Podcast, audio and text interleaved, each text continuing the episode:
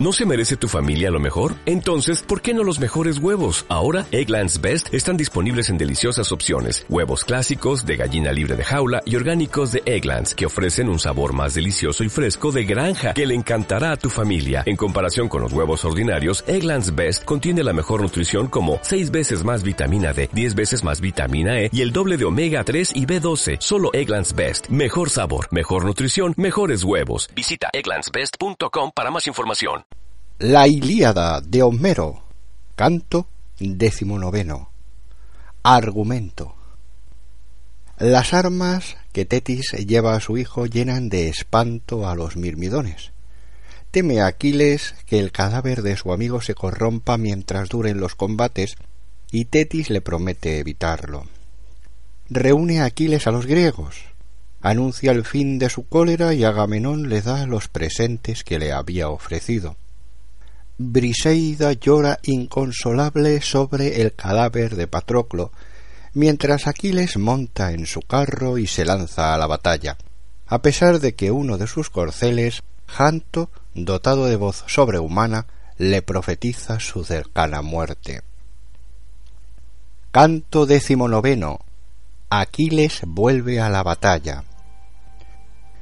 La aurora de azafranado velo se levantaba del océano para anunciar a los dioses y a los hombres la salida del sol, cuando llegó Tetis a las naves con la armadura que Hefestos acababa de darle para Aquiles, que estaba reclinado sobre el cuerpo de Patroclo llorando sin consuelo, y en torno suyo se habían congregado muchos compañeros que derramaban abundantes lágrimas.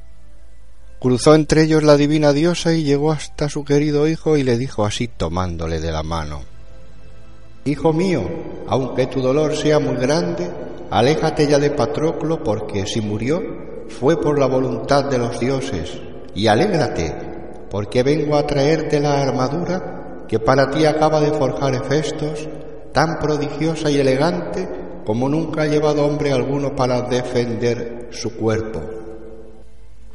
Al concluir sus palabras, la colocó en el suelo, delante de Aquiles, haciendo un estrépito tan enorme que los mirmidones sobrecogidos de pavor y sin ánimo para mirarla de frente huyeron aterrados. Pero el hijo de Peleo, al verla, sintió que se le crecía su arrojo y que era más recia su furia. Le centellearon espantosamente los ojos y mirando y volviendo a mirar el regalo del Dios, se llenó su corazón de júbilo.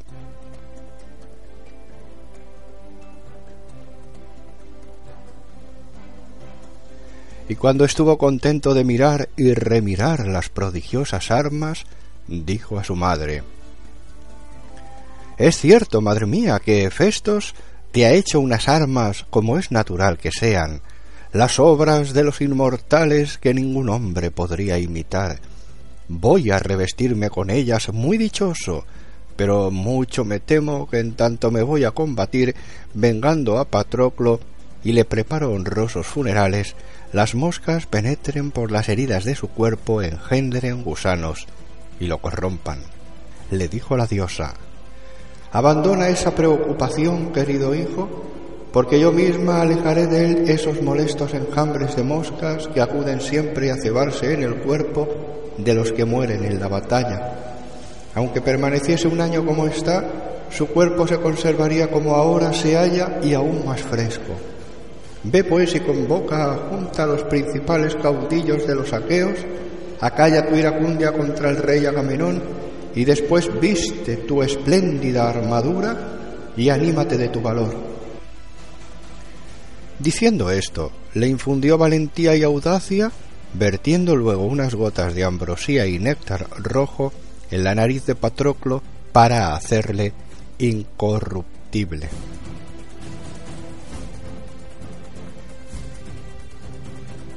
Enseguida se encaminó a la orilla del mar el divino Aquiles y convocó a los héroes aqueos dando terribles voces.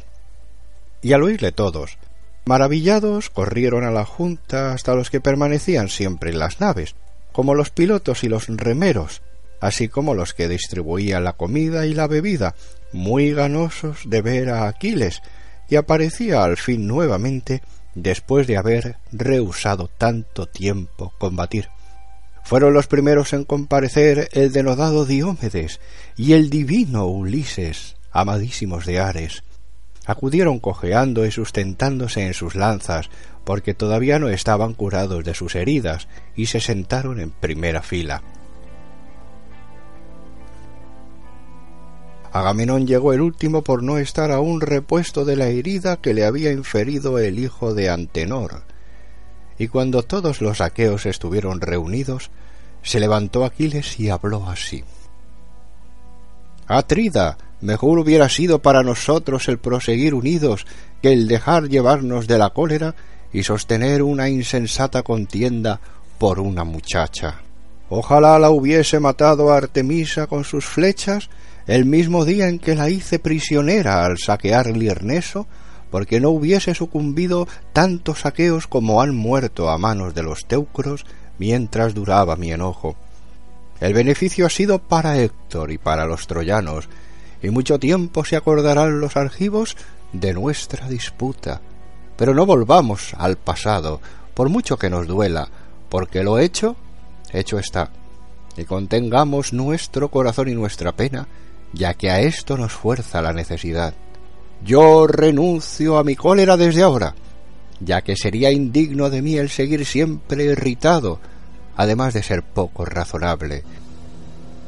Incita tú a los aqueos a combatir, y veremos si cuando yo aparezca al frente de ellos siguen pensando los troyanos en acercarse a nuestros navíos. Por el contrario, creo que quienes logren escapar de mis manos reposarán luego muy contentos. Muchos se alegraron los aqueos oyéndole hablar de este modo, de que se deshiciese de su cólera. Y el rey Agamenón dijo entonces, sin levantarse ni avanzar hasta el centro de la asamblea, Amigos, campeones, aqueos, discípulos de Ares, oídme, pero oídme en silencio y sin interrumpir mis palabras, porque no hay cosa más propia para turbar a los más duchos oradores como los ruidos confusos y los murmullos. ¿Cómo se podría decir algo o escucharlo bien en medio del murmullo que levantan algunos hombres impacientes? Voy a hablar al hijo de Peleo, pero vosotros prestadme también atención para que entendáis justamente mis palabras. Me habéis acusado muchas veces culpándome de lo que ha ocurrido, y sin embargo los culpables fueron Zeus, que todo lo dispone, el hado, cuyos decretos son invulnerables, y la furia, sobre todo, que deambula en las sombras. Los tres perturbaron mi corazón el día en que arrebaté a Aquiles su recompensa. Pero ¿qué podía hacer yo? La divinidad es quien todo lo dispone. La diosa Ate, ese demonio de discordia y abominaciones más poderosas que los hombres, de quienes confunde los propósitos, sin proponerse ella otro fin ni otro empeño que el de hacerles mal. Vuela sobre la cabeza de los hombres esta hija venerada de Zeus, sin que sus blandos pies lleguen jamás a rozar la tierra, derramando desdichas innumerables y haciendo entre dos que contienden su víctima por lo menos a uno de ellos.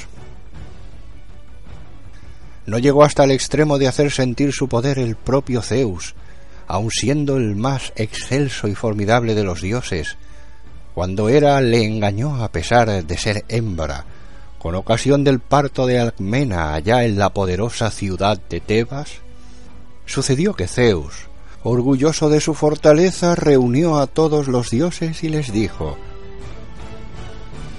Escuchadme todos, dioses y diosas, que quiero anunciaros mis deseos. Hoy, Ilitia, la que preside los alumbramientos, sacará a la luz a un varón que reinará sobre todos sus vecinos, formando parte del linaje de los hombres engendrados por mi sangre. Entonces Hera, enfurecida por sus palabras y celosa, maquinó enseguida una estratagema y le contestó Tú nos engañas. Estoy segura de que no cumplirás lo que dices, y si no, anda, jura, jura solemnemente que de veras va a reinar sobre todos sus vecinos el niño que nazca hoy de una mujer formando parte del linaje de los hombres engendrados por tu sangre. Y Zeus prestó el juramento que tan aciago había de serle sin sospechar el engaño, porque Hera dejó la cumbre del Olimpo en raudo vuelo, arribó al punto a Argos de Acaya, donde vivía la mujer de Esténelo, hijo de Perseo, que se hallaba encinta de siete meses cumplidos. Hizo que diese a luz aunque no había llegado el tiempo, y retardó el alumbramiento de Almena, deteniendo a Ilitia. Enseguida retornó al Olimpo y le dijo al omnipotente Zeus Padre de los dioses y de los hombres, cuyos rayos fulminan la tierra, tengo que comunicarte una noticia. Ya ha nacido el varón que reinará sobre los argivos. Es Euristeo, hijo de Esténelo Perseida, descendiente tuyo, de manera que no es indigno de reinar en Argos, gozando del alto prestigio al que le has destinado. Zeus se llenó de pesar y tomó por los cabellos a Ate, para arrojarla del Olimpo, jurando solemnemente que jamás regresaría ni al Olimpo ni al estrellado cielo. Cayó así a la tierra la funesta diosa, en donde va derramando sus odios desde entonces, aunque el mismo Zeus tuvo que sufrir mucho por su culpa, siempre que veía a su hijo consumar los dolorosos trabajos a que le obliga Euristeo. Y por eso cuando el gran Héctor exterminaba a los agivos al pie de las propias naves, no podía yo olvidarme de Ate, cuya tenebrosa influencia también conocía.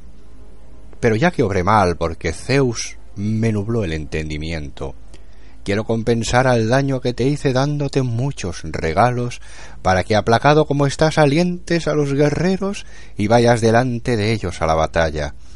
Te voy a dar pues todo lo que ayer te ofreció en tu tienda. De mi parte, el divino Ulises, y aunque estés impaciente por combatir, espera, que enseguida traerán mis servidores de las naves todos los presentes capaces de apaciguarte.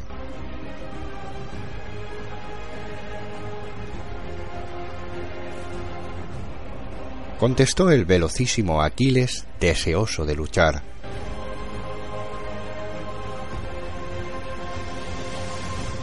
Atrida gloriosísimo.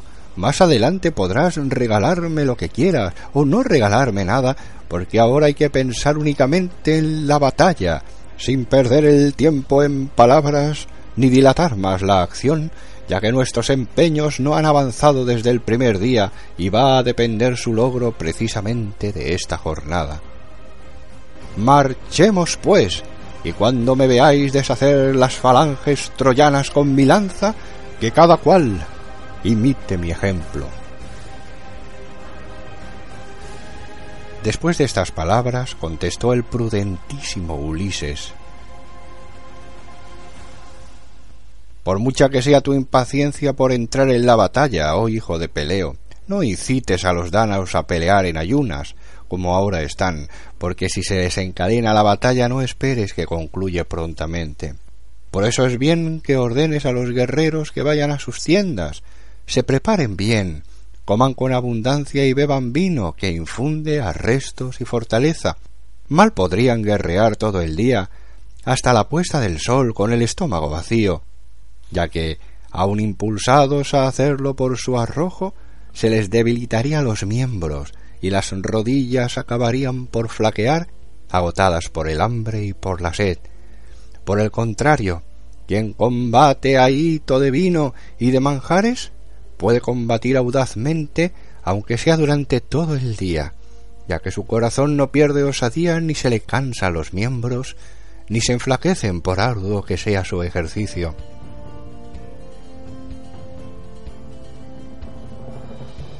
Despide pues a los guerreros y mándales que se preparen el desayuno, y el Atrida por su parte que traiga los regalos a la junta para que todos los vean con sus propios ojos y se alegren viendo que son mensajes de paz entre sus dos caudillos más poderosos. Y tú, Atrida, jura, puesto en pie, delante de todos los argivos, que no subiste al lecho de Briseida ni yaciste con ella, como se acostumbra entre hombres y mujeres, Con ello, Aquiles, que se acabe de ablandar tu corazón y que luego se te ofrezca en el campamento un suntuoso banquete de reconciliación, para que no falte nada de lo que se debe hacer por ti. Y tú, oh hijo de Atreo, procura ser más justo en adelante y alégrate, porque de ninguna manera es indigno de un rey el dar satisfacciones a los que han ofendido. Contestó el rey Agamenón. Con inmenso gozo escucho tus palabras, oh hijo de Laertes, porque todo lo que dices me parece prudente, justo y oportuno. Estoy resuelto a prestar el juramento que quieres que haga, y no será en modo alguno para faltar a él para lo que voy a invocar a los dioses. Y aguarde Aquiles dominando su noble impaciencia por llegar a la batalla, y vosotros proseguid aquí reunidos hasta que traigan de mi tienda los regalos y sellemos con el sacrificio nuestra fiel amistad. Tú mismo, Ulises, puedes encargarte de ello. Elige entre los aqueos los más capaces, encaminaos a mi nave y traed todo lo que ayer ofrecimos a Aquiles, sin olvidar a las cautivas. Y mientras que vaya tal tibio a buscar un hermoso jabalí, para inmolarlo en honor de Zeus y del Sol.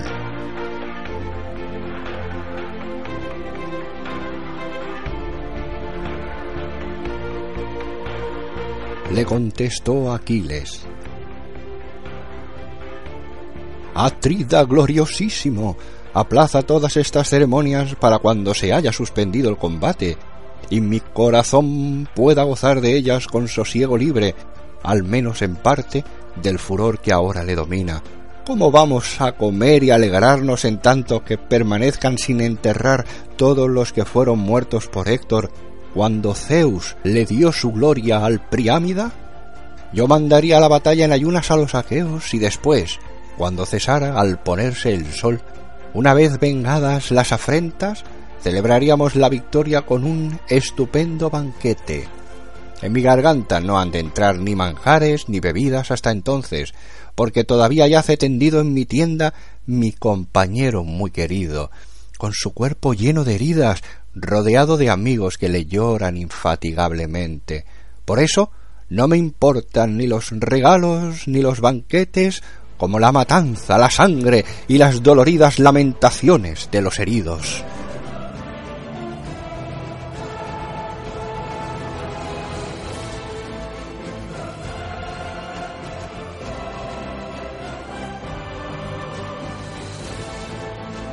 contestó el sagacísimo Ulises. Oh, Aquiles, el más valeroso de los aqueos, eres más fuerte que yo y en gran manera me aventajas en el manejo de la lanza, pero yo te aventajo en el juicio porque soy más que tú y es mayor mi experiencia. Consiente lo que voy a decir.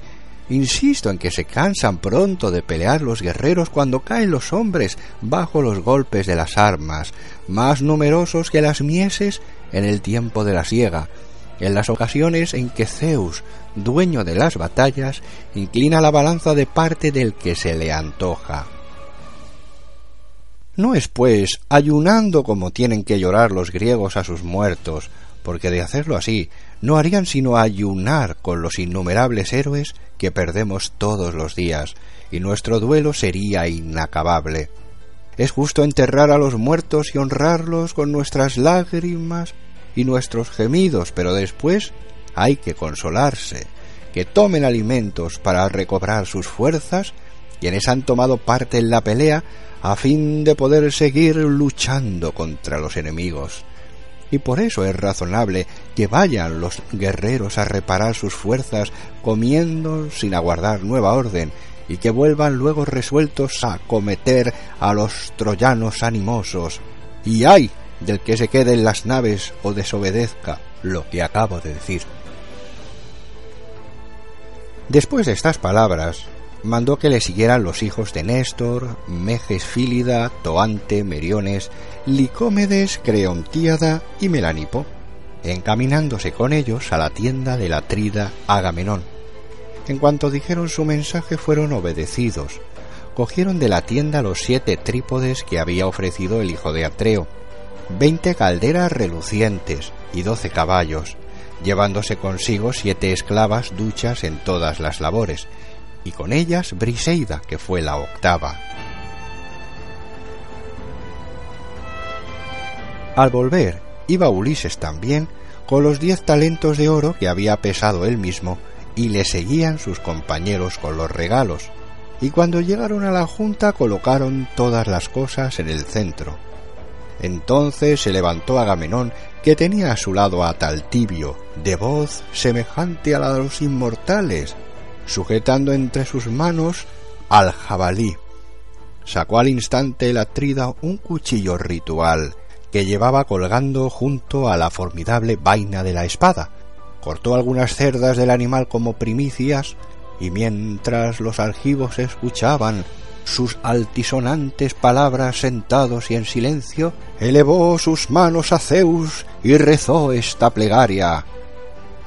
Sean testigos, oh Zeus, el más grande y poderoso de los dioses, y después la tierra, el sol y las furias que castigan a los muertos bajo la tierra que fueron perjuros, que jamás he puesto la mano sobre Briseida para yacer con ella ni para ninguna otra cosa, permaneciendo en mi tienda como me la trajeron de la tienda de Aquiles.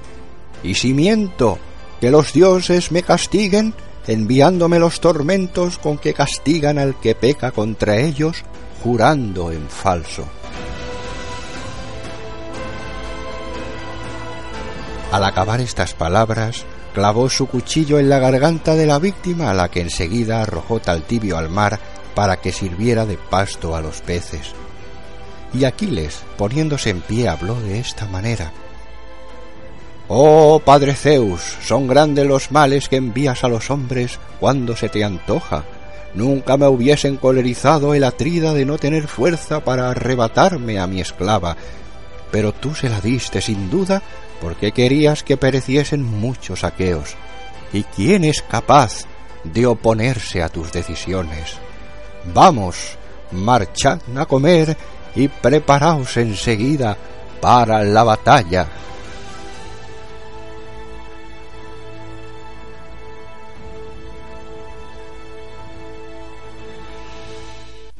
Dichas estas palabras, se disolvió la junta y cada cual volvió a su navío.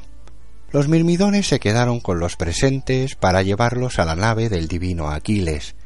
Hicieron entrar en la tienda a las cautivas y a los caballos se los llevaron a donde estaban los otros.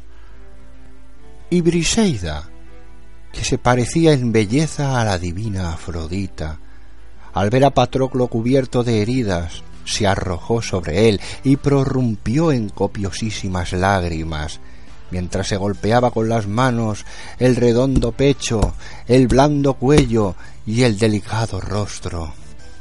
Y la bellísima criatura decía llorando Ay, desdichada de mí muerto yace el más noble de mis amigos, el único consuelo que yo tenía en medio de mis desventuras. Vivo te dejé al marcharme de la tienda y muerto te encuentro al regresar ahora ella. Oh príncipe valeroso, ¿Por qué me persiguen las desgracias de este modo? Con mis ojos vi morir junto a los muros de la ciudad al hombre, a quien mis padres me dieron por esposo, y atravesados por el bronce enemigo murieron también mis tres hermanos. He visto al implacable Aquiles completamente empapado de sangre asolar a mi patria y saquear la divina ciudad de Mines, y en medio de tanta amargura y orfandad Tú me consolabas diciéndome que Aquiles se casaría conmigo en la fecunda Ptía. Allí, me asegurabas, en medio de su pueblo celebraremos vuestro himeneo, con la algaraza y la pompa que corresponde a un héroe. Pero has muerto, y ya durante toda mi vida tendré que llorarte, varón generoso y entrañable. Así decía, llorando mientras las demás esclavas llenaban también el aire con sus lloros, simulando llorar por Patroclo para llorar en realidad sus propias desgracias. Al mismo tiempo se congregaron los caudillos en derredor de Aquiles para rogarle que tomase algo, y él lo rechazó, lanzando íntimos suspiros. Si de veras sois mis amigos, os suplico que no insistáis más, porque me encuentro agobiado en demasía y no puedo hacer otra cosa que llorar. Por otra parte, creedme que aguantaré muy bien hasta la puesta del sol sin que me abandonen la fuerza y los arrestos. Cuando les dijo estas palabras, despidió a los reyes y no quedaron junto a él más que los dos atridas, el divino Ulises, Néstor y Domeneo y el anciano Fénix, que trataban de mitigar su dolor. Pero Aquiles rehusaba todo consuelo. El único afán que le movía era el de ir cuanto antes a matar enemigos, saciándose con la venganza de su amigo, cuyo nombre tenía siempre entre los labios, en tanto que lanzaba hondos suspiros, recordándole repitiendo en voz alta Mi querido Patroclo, el más dulce y leal de los amigos, en otro tiempo, tú mismo, todas las mañanas, cuando los aqueos se disponían a acometer a los troyanos, mandabas que me sirvieran en la tienda un desayuno placentero con toda la diligencia apetecible, pero hoy estás tendido en ese lecho fúnebre, postrado en los brazos de la muerte. ¿Cómo podré ya sentarme a la mesa a la que te sentabas conmigo? ¡Ah, implacable destino! De ninguna manera hubiese podido sufrir un dolor más acerbo, ni aunque me hubiesen anunciado la muerte de mi padre, que en su palacio de Ptía se consumirá tal vez de angustia por no tenerme a su lado, porque en tierra extranjera peleo por la funesta Helena que tantas lágrimas han costado tampoco hubiese sido yo, mi querido Patroclo, más afectado por la pérdida de mi entrañable hijo Neoptólemo, que se cría en la isla de Esciros, si es que todavía vive. Muchas veces pensé que sólo yo moriría aquí con la esperanza de que me sobrevivieses, retornases a la patria, te hicieses cargo de mi hijo y le pusieras en posesión de todos mis bienes, hacienda, riqueza y el suntuoso palacio, y esa era mi más viva alegría en medio de la desdicha de mi destino, porque no hay que esperar ya nada de mi anciano padre, porque o habrá muerto o si vive aún sus innumerables días y las infinitas amarguras que le habrán proporcionado el aguardar sin tregua la noticia de mi muerte darán muy pronto remate a su angustiada y penosa vida. Así dijo llorando, y los caudillos no pudieron tampoco frenar su llanto, recordando a los seres queridos que habían dejado cada uno en su palacio y en su ciudad. Pero Zeus tuvo piedad de ellos, viéndolos llorar, y dijo a la diosa Atenea estas palabras Hija mía, has desamparado por completo a este egregio varón. ¿Es que has resuelto no preocuparte más de él? Allí le tienes al pie de las naves, llorando sin cesar a su amigo Patroclo. Los demás se han ido a comer, en tanto que él se empeña en permanecer en ayunas. Anda, acude a socorrerle y derrama en sus venas un poquito de néctar y ambrosía para que el hambre no le atormente. Con estas palabras la exhortó a hacer lo que ya había decidido ella ardientemente Emprendió pues el vuelo la diosa como un halcón de grandes alas y atravesó raudamente los aires. Y ya se armaban los aquivos cuando la diosa derramó en las venas del héroe un poquito de néctar y un poco de deliciosa ambrosía para que no le flaqueara ni el ánimo ni las piernas.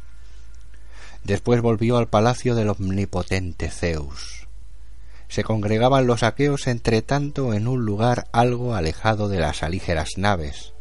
Como caen innumerables los copos de nieve que envía Zeus, y se esparcen, helados a impulsos del Bóreas, nacido del éter. Así salían de las naves los relucientes cascos, los abollonados escudos, las formidables corazas y las lanzas de fresno. El fulgor de las almas se elevaba hasta el cielo, y toda la tierra se manifestaba jubilosa por los destellos que despedía el bronce y un ruido inmenso se elevaba desde los pies de los guerreros. Al mismo tiempo se armaba el divino Aquiles, rodeado de sus compañeros. Vestía el héroe la armadura que había forjado el dios Hefestos para él, rechinándole los dientes, fulgurándole los ojos como ardiente llama y con el corazón penetrado de inaguantable pena, lleno de ira y de rabia contra los teucros. Se puso en las piernas vistosísimas grebas, ajustadas con broches de plata, protegió su pecho con la coraza, colgó de su hombro una espada de bronce adornada con clavos de plata y embrazó el amplio y recio escudo cuyo resplandor parecía desde lejos al de la luna. Como aparece el fuego en un lugar solitario de la cima de un monte a los navegantes que vagan por el mar, porque la tempestad los había alejado de sus amigos, de la misma manera el fulgor del espléndido escudo de Aquiles se elevaba hasta el cielo. Cubrió luego la cabeza con el formidable yelmo que destellaba como un astro, y en torno suyo ondearon las espesas crines que había puesto Hefestos en la cimera. Quiso ver el divino Aquiles si se le ajustaba la armadura y si podía mover con holgura los miembros llevándola puesta, y las armas se revelaron como alas que levantasen ágilmente al poderoso héroe. Después sacó del estuche la lanza paterna, fuerte, recia, inmensa y tan pesada que sólo él podía manejar. Había sido cortada de un fresno de la cima del Pelión y regalada por Quirón al padre de Aquiles para que matase héroes con ella.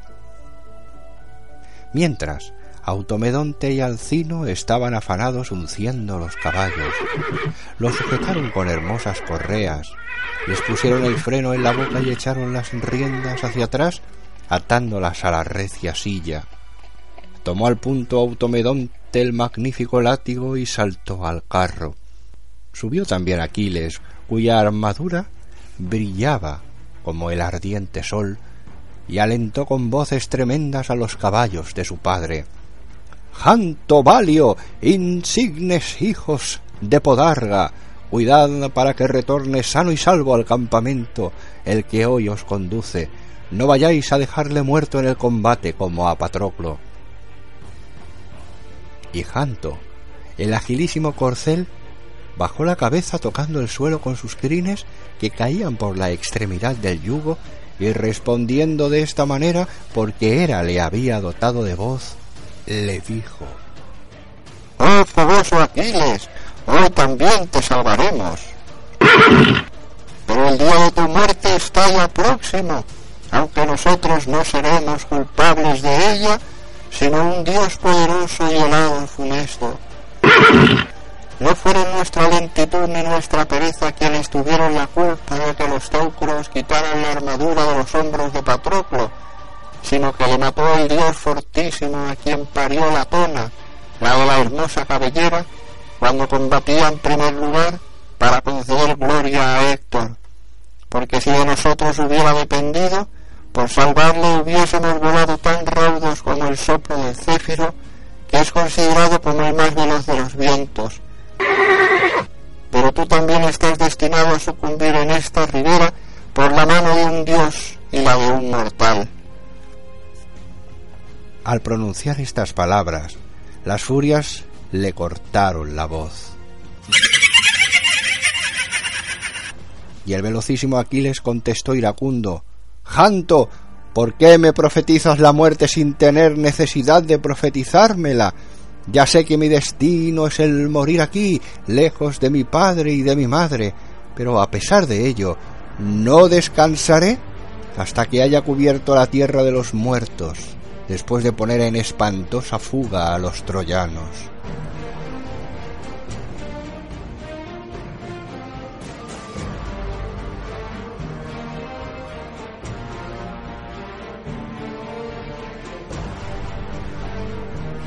Y dichas estas palabras, encaminó a los caballos a primera línea, dando voces espantosas.